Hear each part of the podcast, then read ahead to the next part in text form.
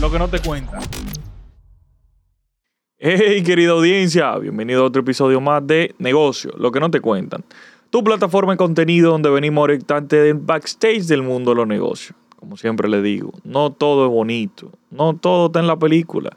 Lo que le dicen a usted es la mitad del cuento. Así que nosotros tratamos aquí de la mano de expertos y gente que ya se ha dado sus tropezones, de llevarle un poquito de experiencia para que usted vaya asociando y relacionando lo que le pasa a usted con cómo ellos lo superaron, para así tomar mejores decisiones y abrirse nuevas oportunidades. Recuerden darle a la campanita, suscribirse, comenten temas. Señores, yo me canso de buscar temas, ayúdenme un poquito, porque todo de producir contenido no es fácil.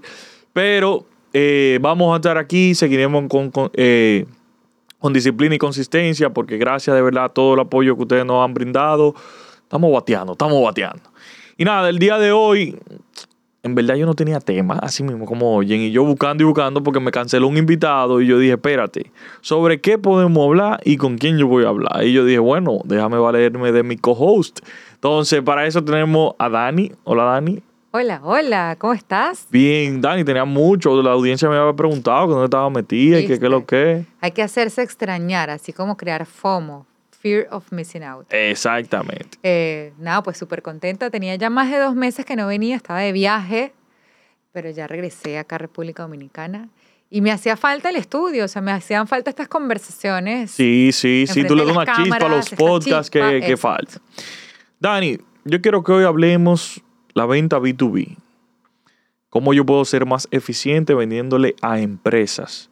Porque si bien es cierto, una cosa es venderle a una persona final, ya sea por necesidad, ya sea por cualquier tipo de circunstancias, que la toma de decisión recae en su persona, a otra cosa es un B2B, en donde hay escalas de jerarquía, eh, hay un proceso para ese tipo de decisiones. Entonces, yo quiero que arranquemos diferenciando.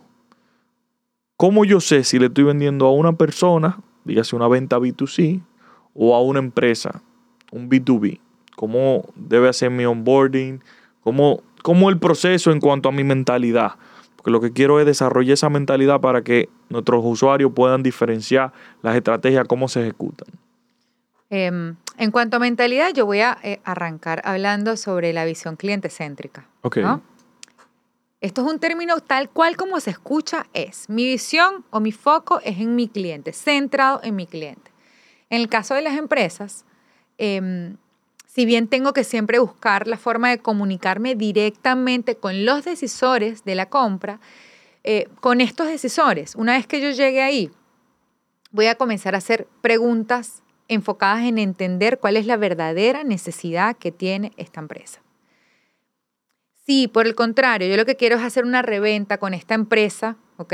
Que ya alguna vez me compró o mantenerlo o mantener esta, fidelidad o estas ventas con esta empresa, también voy a buscar el récord de, bueno, cuántas veces me compró, qué es lo que más eh, me compró, y por otro lado, dentro de la empresa, ver, bueno, qué es lo que más se han quejado mis clientes, qué es lo que más le, les ha gustado lo que menos les ha gustado. Y ahí es donde viene la visión cliente céntrica. Es como que enfocarme en todo aquello que yo sé que realmente necesita, en todo aquello que yo sé que realmente va a ser como un vamos que vamos y adaptarme a, eh, a mi cliente o a mi potencial cliente a través de una propuesta súper adecuada. Claro, yo me fui con, con esto de la visión cliente céntrica, pero antes hablábamos de lo que es ir al hueso, o sea, ir directamente a buscar a los decisores. En un proceso de, de venta B2B, lo importante es entender que eh, de acuerdo a la industria, vamos a tener tipos, X cantidad de tipos de decisores. A veces van a ser el gerente de compras, a veces va a ser la directora de recursos humanos o la gerente de recursos humanos, a veces va a ser el, el jefe o el director comercial. Y una vez que nosotros identifiquemos, de acuerdo al rubro, quién es la persona que va a decidir sobre eh, la compra de nuestro producto o servicio, vamos directo a ellos. Ah, qué fácil llegar. No, a veces es súper difícil. Claro. Eso es como una, es literalmente una cacería. Es meterme en Google y averiguar, eh, bueno, cómo se llama el director de compras de Tetra Pak, por decirte algo. Ajá, me aparecen varios nombres, veo, me meto en LinkedIn, le mando un DM, un DM no, le mando un mensaje interno.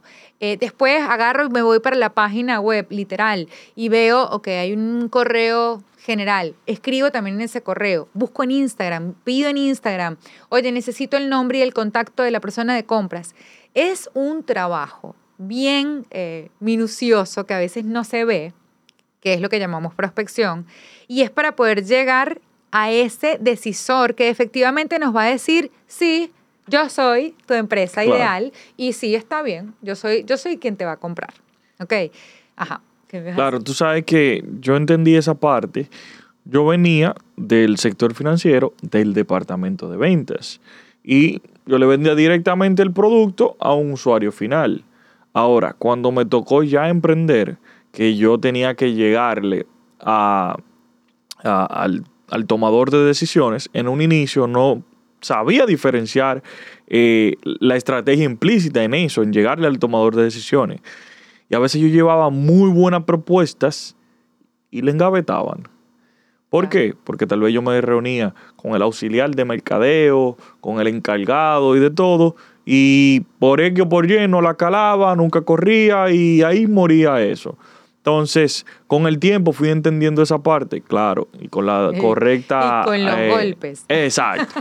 No, y también uno se tiró su página de para la izquierda, porque siempre hay que fortalecer, señores. No se crean de que eh, solamente empírico usted va a aprender todo. Documente, se lea y, y aprenda un poquito. Pero bueno, el punto es, pude apreciar la diferencia cuando tú estás negociando con el que toma la decisión versus cuando tú estás negociando con un simple utility en el medio. Porque el que toma la decisión va a identificar, como tú bien dices, el hueso. Te va a preguntar, ¿y por qué esto es así? Y, y este y esto, y este escenario, entonces te va a dar los insumos para tú poder ser más estratégico dentro de la, de la negociación. Pues yo siempre lo digo, el cliente te lo pone en bandeja de plata si tú sabes prestar atención. Es importantísimo eso, el tema de prestar atención. Y yo siempre lo digo y lo voy a repetir hasta que la gente se lo aprenda. El buen vendedor y el buen negociante no es el que habla, es el que escucha. 100%. Nosotros escuchamos, estamos atentos eh, y no estamos cuestionando nada y nos olvidamos de querer vender en el momento que estamos escuchando. Y esto, vuelvo a lo que dije al inicio, es parte de ser cliente céntrico.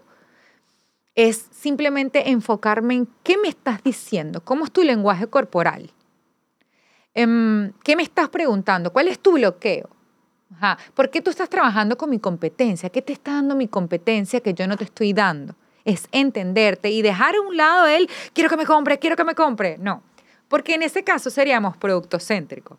Y voy a poner un ejemplo que siempre pongo, que es el de las telefónicas en general, que tienen descuentos de teléfonos, ¿no? Eh, o quieren promocionar un nuevo, equipo. Entonces, normalmente te llaman, hola, buenas, eh, ¿tienes cinco minutitos, señora Daniela? Sí, tengo cinco minutitos. Y de una es, mira, tenemos una promoción eh, de tantos pesos por mes si te compras este teléfono que tiene una cámara con tantos megapíxeles y además tiene una memoria y un RAM, bla, bla, bla, bla, bla, bla. Un pitch preparado. Horrible. Y al final no me entra nada, no entiendo qué me están hablando. Eso es justamente ser producto céntrico. Me estoy enfocando en el producto. ¿Qué es lo que sucede con esas ventas? Que la conversión es prácticamente nula. O sea, es muy baja la conversión. Para que ellos puedan vender, tienen que hacer demasiadas llamadas. No llega ni al 10% esa conversión. Y tienen call centers eh, eh, enormes con cualquier cantidad de personas llamando para lo mismo sin tener resultados. ¿Qué pasa cuando nosotros tenemos una visión o una, un acercamiento completamente distinto? Como por ejemplo, oye Héctor, disculpa que te llame, pero en cinco minutos quiero que me respondas tres preguntitas. Ajá, me dirías tú igual, ¿no? Qué fastidio. Oye, tú utilizas celular, ¿cierto? Utilizas Android, utilizas iPhone, entonces tú me responderías. Eh, ¿Sabes qué? Yo estoy promocionando ahora, o tenemos una promoción de un teléfono con una cámara brutal, alucinante. Tú utilizas el teléfono para eso. Haces selfies, haces fotos. Cuéntame un poco. ¿Qué es lo que más te interesa a ti de un teléfono celular? ¿Qué es lo que hace que el teléfono eh, sea, o que un teléfono por sobre otro sea más valioso? Posiblemente yo con esta conversación atajo tu atención y te voy entendiendo más. Claro. ¿ok? Y posiblemente no es que me vas a comprar al momento, pero sí te aseguro que me vas a decir, oye, ahorita no, quizás no estoy interesado y te puedo llamar en otro momento cuando encuentre el teléfono que sé que es para ti. Me vas a decir que sí. Y ahí ya entablamos una relación. Claro. ¿ok? Y eso es ser cliente céntrico. Y eso funciona tanto para la venta de uno a uno como para, como para las negociaciones B2B que tengamos con ese decisor. Ok. Sabes que por el grupo, que más o menos por ahí fue que me salió, ah, señores, tenemos un grupo de WhatsApp clandestino, bueno, no clandestino, pero lo tenemos exclusivo, así suena más bonito, para miembros de la comunidad que quieran tirar para adelante. Ahí tenemos un link de registro, lo pueden buscar en el, en el Instagram, pero la idea radica en que nos apoyemos, en que cualquiera que tenga una, inquietud, una incertidumbre, cualquiera que necesite algún apoyo para su negocio, tenga un grupo de respaldo. Porque nada más no es mandar memes, nada más no es mandar, está bien y todo eso, pero ese grupo no es para eso. Así que lo invito al que quiera registrarse. Va a haber cupo limitado, nada más voy a aceptar 100 miembros, porque yo quiero calidad, no cantidad. Entonces iremos sacando y entrando. Así que le tocará ponerse en lista de espera, pero quiero gente que meta mano. Pero bueno, al punto donde iba es que el otro día hubo una buena dinámica sobre eh, el cómo ser más efectivo al momento de llegar, tú siendo nuevo. ¿Por qué? Porque no es lo mismo tú ir a ofrecer un producto, ya tú teniendo un respaldo, un background, una historia, a otra tú llegar en frío, nuevo, tú eres el pinino, Es como yo confío y creo en ti. Entonces, sé que lo conversamos en el grupo, pero me gustaría que tú externes ahora ¿Qué estrategia tú tomarías para alguien que esté empezando su empresa, pero que necesita que otras empresas crean en su trabajo? Claro. No, lo primero es paciencia. Esto es una construcción. Los cierres de ventas se aceleran eh, en la medida que tenemos mayor reputación. Entonces yo te diría a ti que estás comenzando, trabaja más bien en esa reputación. Si tienes un cliente, que el servicio sea wow. Dale más de lo que la gente está esperando. Si tienes un producto, asegúrate de que realmente llegó como tiene que llegar y mejor, mejora la experiencia.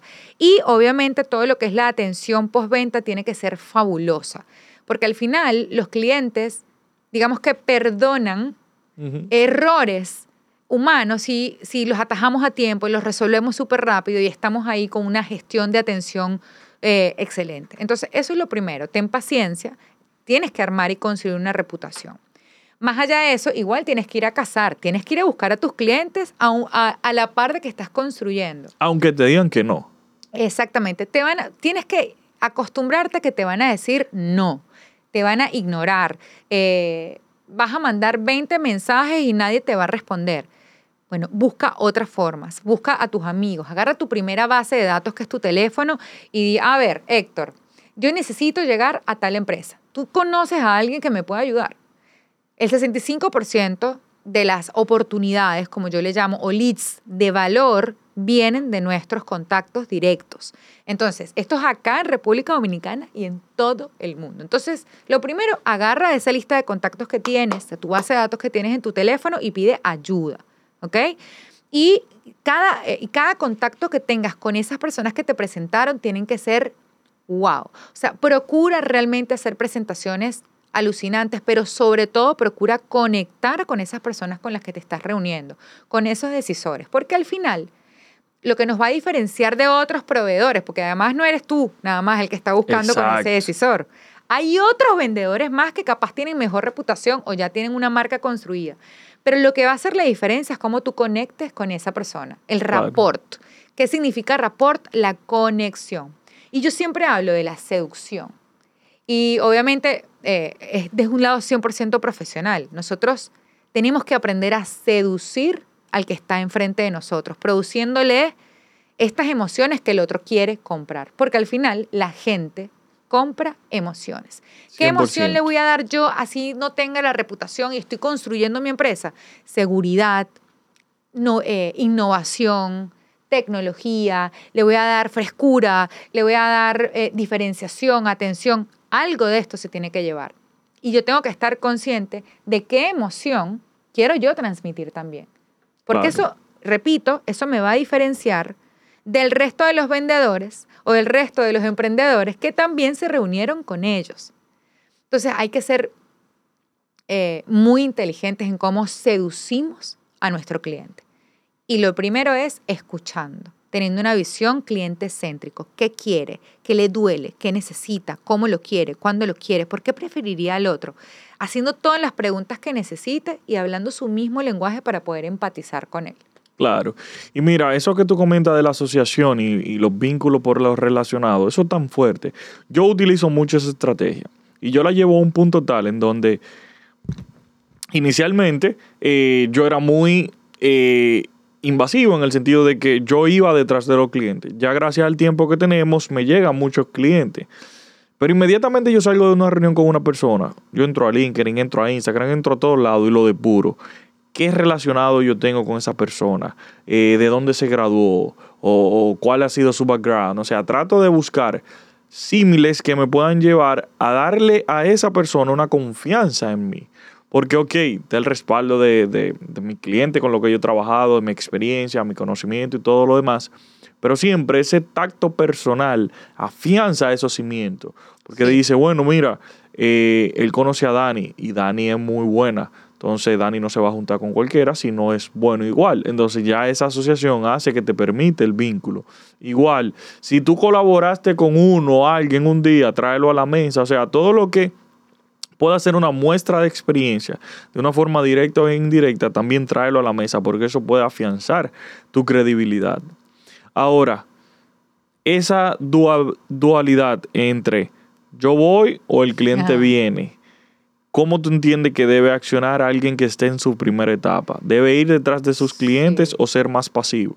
No, yo, en mi opinión, ojo, y no soy dueña de la verdad. Claro. Eh, yo creería que tienes que ir por ello. O sea, no te van a llegar tan fácilmente porque tal cual, no tienes los años de experiencia, no tienes la reputación, nadie te conoce, tu marca está empezando, o sea, ¿cómo te van a llegar? No tienes la credibilidad todavía. Entonces te toca literalmente ir a buscar estos clientes y muchas veces no vas a conseguir a personas eh, conocidas que te puedan hacer el contacto. O sea, vas a tener que ir en frío. Es duro, es horrible, a mí no me gusta, pero es algo que hago a diario. Claro. ¿Por qué? Bueno, porque soy extranjera. Eh, si bien tengo contactos acá, pues, pues no conozco a todo el mundo, no me crié aquí. He vivido en ocho países distintos y en cada país donde he ido me ha pasado lo mismo. Entonces, como que, bueno, tengo una reputación, sí, pero quizás no en un mismo lugar. Entonces, eh, siempre me ha tocado como que, dale, tengo que ir a buscar, tengo que ir a venderme. Hola, soy yo, a, eh, a exponerme a que me tranquen la puerta en la cara. Totalmente. A que me digan, ¿quién es esta, por Dios? Pero es eso, la pasividad no nos va a llevar a nada sino a la depresión. Eso es así. Y quiero hacer una pequeña mención, hey, tenemos, tenemos sponsor, me voy a este bombo porque es lo que nuestro amigo Emanuel nos está patrocinando con agua porque no teníamos agua en los episodios. Así que un saludo a nuestra gente de Fresh. Ellos son los que hacen estas maravillas totalmente personalizadas. Pueden perfectamente eh, hacer un branding de su marca para eventos, para su empresa interno. O sea, esto es una chulería que es ecoamigable. Así que apoyen el emprendimiento. Y si quieren patrocinar, también tiren, que nosotros estamos abiertos a todo tipo de negocios. me gusta Pero, que es de cartón. Perdón. Sí, es de cartón, súper chévere y bien ergonómico. O sea, es una buena propuesta pero siguiendo en esto, porque los anuncios míos van a ser así orgánicos, yo no voy a estar improvisando de que, que busque. Continuando con esto, Dani, mira, quise hacerte la pregunta del onboarding porque veo mucho que abro mi negocio, abro mis redes y ya entiendo que voy a empezar a vender como cosa loca. no, tenemos que entender y dejar bien claro que siempre hay que ir detrás de los clientes, independientemente de la etapa de tu negocio tu, negocio esté corriendo muy bien, o esté corriendo reciente, o esté corriendo mal, en todas las etapas hay que ir detrás del cliente. Y lo digo porque me costó entenderlo. En 2018 nosotros teníamos un pico que los clientes llegaban solos. Y yo dormí el proceso de venta. 2019 fue mi peor año en, 20, en ventas. Y 2020 ya ustedes todos saben. Pero, o sea, la diferencia en los números al final de año entre el Mansueta proactivo que todos los días estaba tocando puertas, que todos los días estaba con el cuchillo en la boca, como decimos, al del 2019, que estaba en una zona de confort, que me llegaban cinco o seis clientes a, la semana y yo estaba cómodo, porque tenía, pero no todo lo cerraba. Porque antes yo le tiraba 20 y trataba de cerrarlo todos. Pero ahora como llegaban, yo no, la semana que viene me llegan y caí en una zona de confort que luego me costó. Ya nuevamente yo dije, espérate, borrón y cuenta nueva, vamos a lo que funciona y estoy viendo nuevamente el resultado. Y hoy por hoy prospectas, porque al final eso Como- se llama prospectar. Como un animal, como un animal. Lo que claro, ya una prospección más estratégica. ¿Cómo así? que yo hacía? Antes era todo lo que, todo lo que yo veía le tiraba, pero conforme fui evolucionando, fui conociendo mejor mis clientes, el perfil del cliente que realmente me convenía. Porque yo tenía una supermarca y tenía tal vez una marca a nivel medio, pero a nivel de costo-beneficio, la nivel medio me era más rentable. Tenía menos esfuerzo, cobraba un poquito menos que la marca. O sea, cuando tiraba los números, este era el perfil del cliente para mi modelo de negocio y mi estructura que era, me era más rentable. Antes yo tenía marcas, hablando de Vox puntualmente, a marcas de, primera, de primer top aquí, pero la operatividad era un caos. Rotación de personal era altísima, eh, la No cuenta por tiempo, exacto, la cuenta por cobrar era una bestialidad y, o sea, era un dolor de cabeza. Entonces yo decidí pulir esa, esa línea y ahora me doy el placer de filtrar. Yo tengo clientes que se me acercan y si quiero atenderlo para quedar bien, le pongo un número allá arriba, que si tú me vas a pagar, me vas a pagar lo que yo sé que no valgo. Digo, lo valgo porque eh, es lo cosa, Vos pero o sea, mucho, exacto. Lo que sé que no vale el servicio, pero es como un, mira, de verdad, diplomáticamente no, no me interesa porque es que hay que entender la viabilidad para tu negocio. Tú eres más que nadie que sabe con tu negocio. Que ahí va con otro punto en la negociación y es la sinceridad. Queremos vender, queremos prospectar y estamos dispuestos a todo. Ahora, ¿hasta qué punto tú entiendes que eso es sano cuando le estamos vendiendo empresas? Mira, voy a unir con lo que acabas de decir. Cuando uno tiene unos criterios y segmentas bien a tus clientes y te das la tarea de decir, mira, estos son los clientes que quiero porque me están dando un costo-beneficio maravilloso y consigo la reunión con el decisor, esta rapidez quiero vender ya no sirve, no funciona. Porque eso sería ser muy cortoplacista. Ah, le quiero vender one shoot, que me compre ya. No, yo lo quiero entender, yo lo quiero amarrar, lo quiero enamorar, lo quiero seducir, lo quiero tener aquí al lado mío. ¿Cómo hago para que este cliente venga a mí? En el tiempo que sea, pero que cuando definitivamente nos unamos, sea un compromiso, sea un matrimonio Claro. como tal, ¿no? No una noche de copas, una noche loca, un matrimonio. Eh, y, mm, y es eso, es cambiar la mentalidad de querer vender ya. Si lo vendo ya soy un rey. No, eres un corto. O sea, bien, buenísimo, pero posiblemente estés cortando algo que puede durar mucho tiempo por el apuro. Y no sé si aquí también se dice, pero el apuro solo queda el cansancio. 100%. Y yo con esos clientes que son súper estratégicos me tomo todo el tiempo que necesite para entenderlos, seducirlos y adaptarme a su necesidad. Claro. ¿ok? Volviendo al punto de cliente céntrico. Eso es lo que me ha hecho a mí mantener la relación con mis clientes. Yo, eh, yo comienzo con una consultoría, pero termino ya haciendo ya consultorías mensuales. ¿ok? Claro. Es bueno, alargamos el lifetime value, eh, el tiempo de vida del cliente. Ok, que Explica un tener- poquito qué es eso para los que no entienden el concepto. a ver, nosotros, eh, de, de acuerdo a la industria, o de acuerdo, sí, de acuerdo a la industria, de acuerdo a tu empresa, tú tienes un cliente, ¿ok? O tus clientes tienen un tiempo de- vida contigo, ¿ok? Eh, ponte que tú, con los cálculos y con tus datos, vas a revisarlo, te das cuenta que tus clientes en tus servicios de mercadeo y los otros servicios que prestan duran aproximadamente dos años. Ok. ¿ok? Y tienes las razones del por qué. Quizás crecen tanto que ya tú no prestas los servicios adecuados para ese crecimiento o, o, O se desgasta la o se relación. desgasta la relación o como hay mucho cambio en, en el, en rotación en la empresa de ellos, bueno, los tomadores de decisiones van cambiando y van cambiando también en las agencias. Entonces ya tú tienes un promedio de cuánto te dura eh, un cliente dentro de tu cartera. O, Claro. bueno, como cliente. Entonces, cuando somos bastante clientes céntricos, una de las cosas que mejoramos es justamente eso, lo, lo logramos fidelizar mucho más, porque es como que nos vamos adaptando a todo lo que ellos van cambiando, Ujú. sin esperar que ellos se adapten a lo que nosotros tenemos. ¿ok? Ok. Eh, y es súper importante. Y es súper importante medir eso, porque en base a eso tú puedes también sacar tus numeritos. Bueno, con todos estos clientes, si los trato bien y mejoro este KPI, que es el Lifetime Value, Ujú. bueno, ¿a dónde puedo llegar? ¿no? Exactamente. Ajá, cómo viene mi economía, cómo puedo proyectar. Pero bueno, nada, todos estos datos igual se van sacando del histórico de ventas que ya tengas. O sea que esto más que todo da para una empresa que ya tiene X cantidad de tiempo funcionando, que ha tenido ya muchos clientes y que tiene para medir, datos para medir. Tú lo, tú lo mides, Claro. me imagino. Entonces, bueno, es un poco eso, una de las ventajas del, de la visión cliente céntrica, que lo voy a repetir mucho hoy. Que sé Para que se suena- aprendan el concepto. Claro, yo sé que suena técnico, pero realmente es como suena. Es enfocarnos en el cliente, que el cliente sea el centro, no mi venta. Y eso ha cambiado, eh, ha mejorado empresas, ha cambiado relaciones, aumenta la fidelidad y sobre todo a las empresas les aumenta las ventas. Eso es o lo sea, importante. igual esto es un tema que les recomiendo que lo busquen.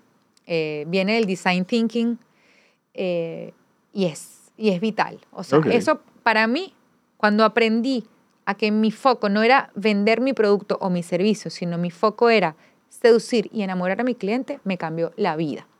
Empecé a ser mucho más efectiva en mis ventas cuando trabajaba para empresas eh, y era, era una locura.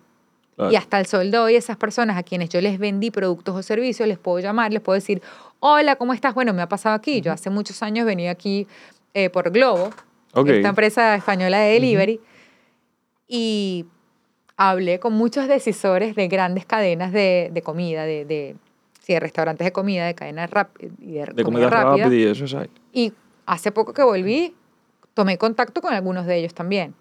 Ok. Y dije, ah, claro, Dani, me acuerdo de ti, claro que sí, vamos a vernos. Pero bueno, e- es eso. O sea, para mí el, el enfocarme en, en esos clientes es a largo plazo. No puede ser one shoot. Buenísimo. Otro de los puntos que no me gustaría dejar eh, a un lado es entender tu producto. ¿Y desde qué perspectiva?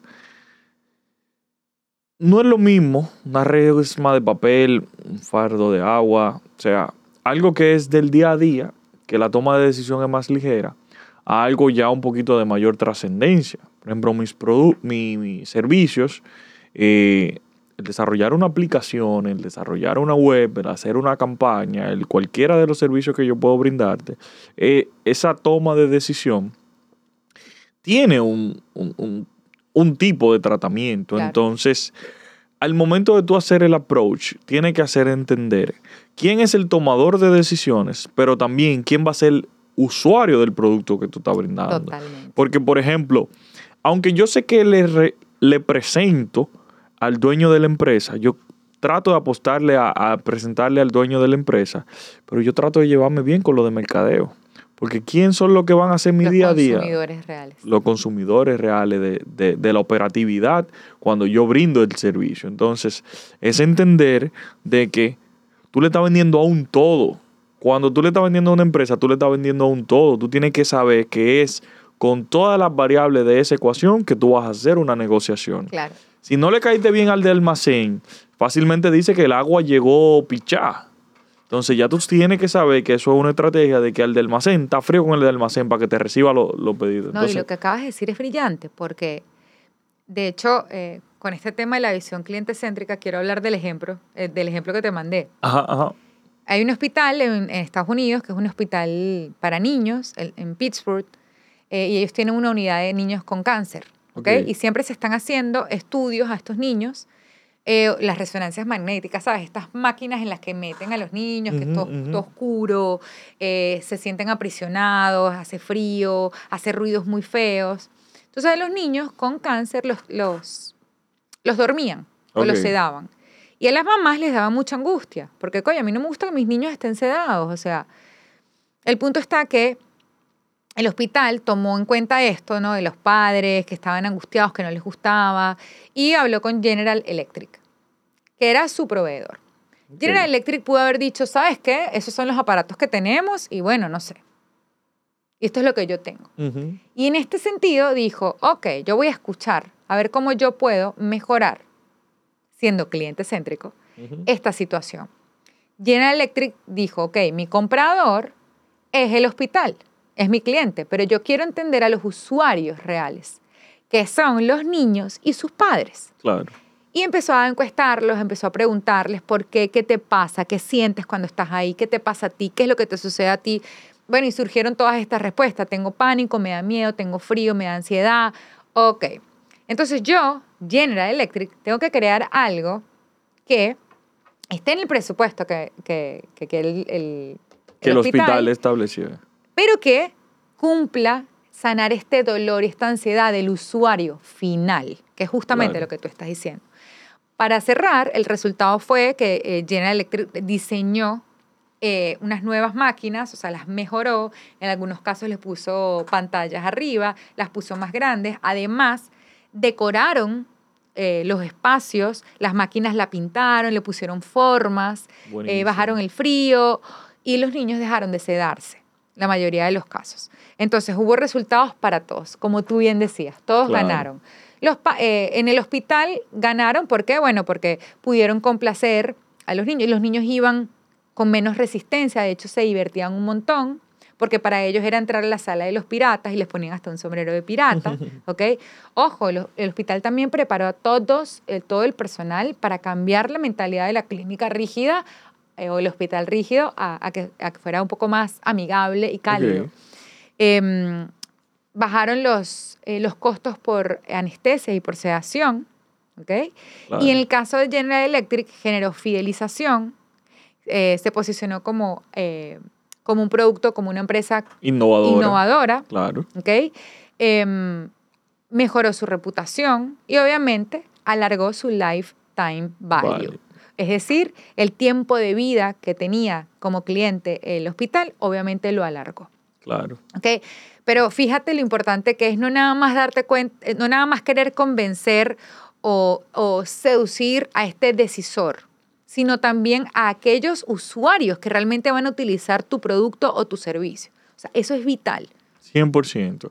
Y, y, eso es profundo, porque al final del día, cuando tú garantizas esa fidelidad, tú la garantizas que trasciende a que en mi caso, para continuar el ejemplo, yo, yo, yo he tenido casos de, de gerentes de mercadeo que le dicen al dueño, no, es con Mansueta que yo voy a trabajar eso. O sea, esa confianza en el equipo inmediato, dígase el usuario, hace que se afiance la relación comercial. Porque tal vez venga el de finanzas y diga, pero mira, yo tengo tres cotizaciones más baratas, pero este es el que me da resultados. Entonces, eso es muy, muy importante. Pero volviendo al plano de la venta, porque ya eso estando adentro, pero al plano de la venta yo quiero que tú cierres con, si yo mañana me fuera a sentar a hacer un mini plan de ventas B2B, ¿cuál sería el step by step que debo realizar? Ok.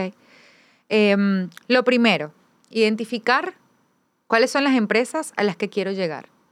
Para lo cual tengo que em, tener unos criterios de segmentación, como tú decías. Bueno, eh, Quiero empresas medianas que tengan de tanto a tanto empleados, que utilicen eh, o que sea una empresa de tecnología de acuerdo a tu rubro, ¿ok? Establece esos criterios para segmentar. Una vez que los tengas establecidos, haz una lista de todas esas empresas que vas a encontrar por Google o aquellas que ya tú conoces por referencia eh, que quieres ir a, a cazar. ¿ok? Una vez que las tengas identificadas, comienza a buscar por todas las redes sociales, por Google, eh, por LinkedIn, por periódicos, por el periódico, por los periódicos acá, por todos los portales donde exista, eh, donde tengas acceso, quiénes son los tomadores de decisiones. También vas a agarrar tu teléfono y vas a scrollear y vas a decir, ajá, ¿quién me puede ayudar a conseguir alguno de, estas, de, alguno de los decisores de estas empresas? ¿Ok? Una vez que encontré a estos decisores, me voy a comunicar o que tengo alguna certeza de que hay un decisor, yo me voy a comunicar, ¿ok? Antes de comunicarme, yo te recomiendo que hagas como una lista de diferentes mensajes, em, ya sea para LinkedIn, ya sea para Instagram, mail y WhatsApp, ¿ok? Eh, que sean cortos, directos, no des tanta vuelta y habla poco de tu producto. Eh, trata de generar algún tipo de interacción, que te respondan, ¿ok?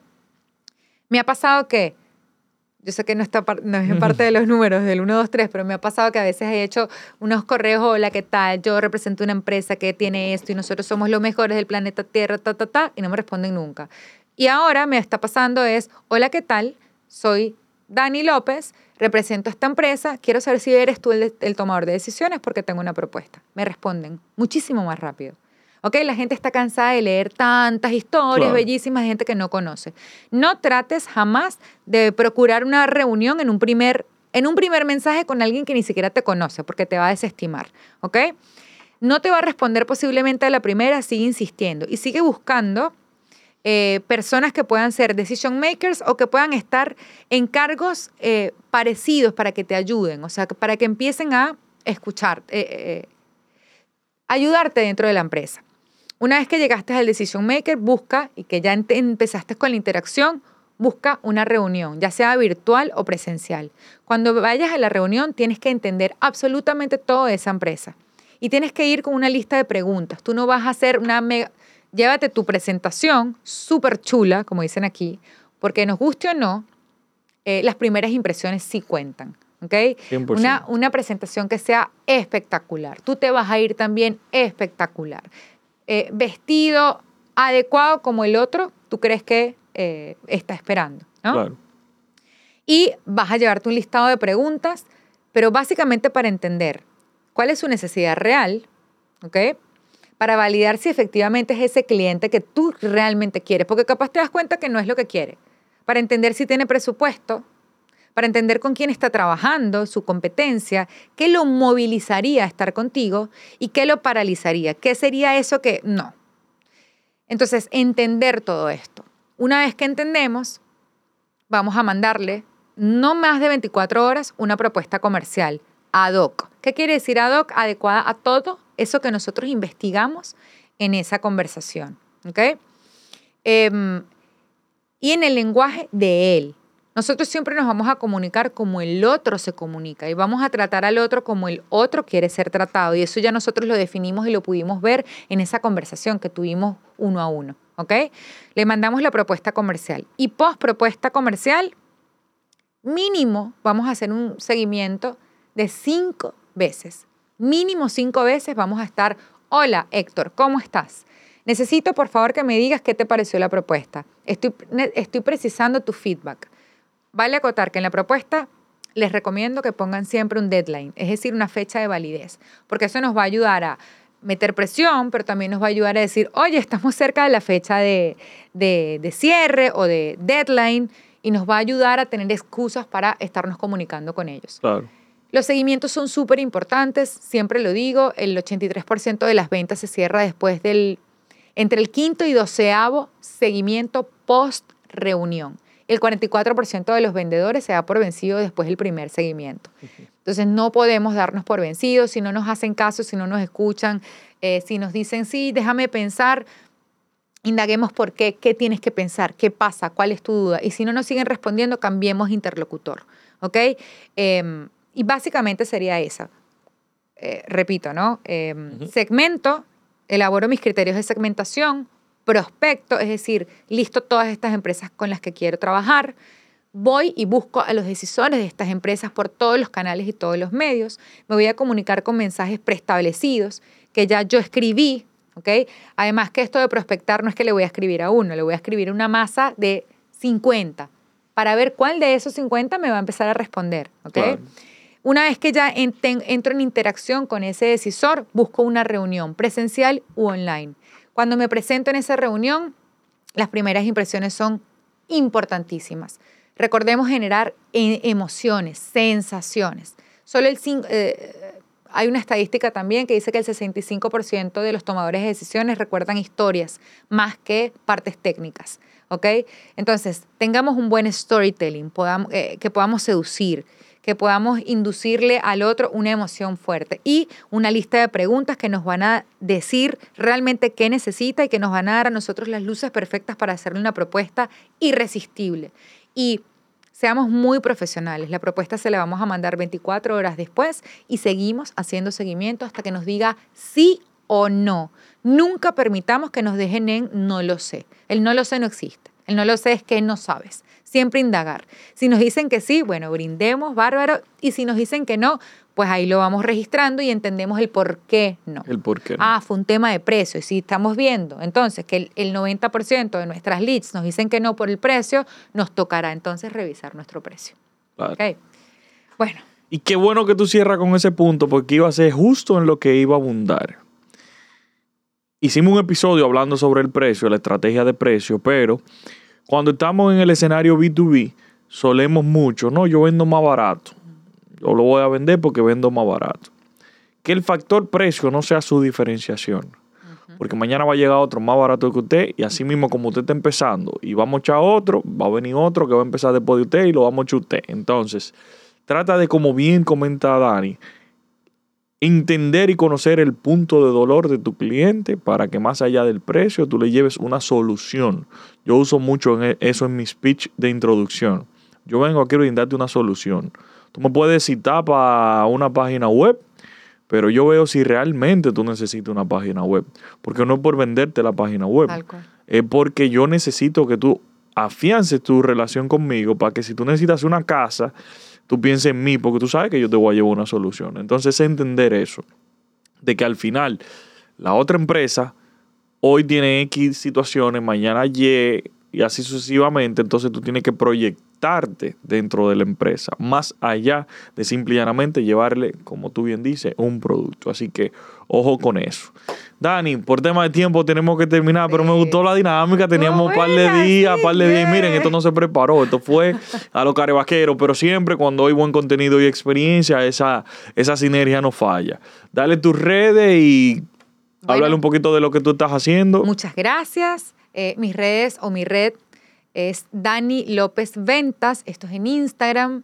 Eh, yo hago consultorías para empresas. eh, ayudo a ordenar todos estos procesos comerciales. Motivo y además potencio a los equipos de fuerzas de ventas de la empresa que a veces están súper ah, con la cabeza así. Y bueno, nada, hago otras cosas más, pero creo que lo más importante de, de- de hoy es esto, la parte de ventas, ayudarlos y potenciarlos. De mi parte, que me jalaron las orejas en el grupo porque todo el mundo ve el podcast y, nadie entiende lo que yo hago. Mi empresa, Box Digital Holding, trabaja marketing digital y tecnología. Si usted quiere un diseño, una página web, una campaña publicitaria, gestionar sus redes sociales, hacer una aplicación, digitalizar todo un proceso, el manso se lo hace. Así que mándenme trabajo porque necesitamos seguir produciendo los chelitos para que este contenido sea el hobby.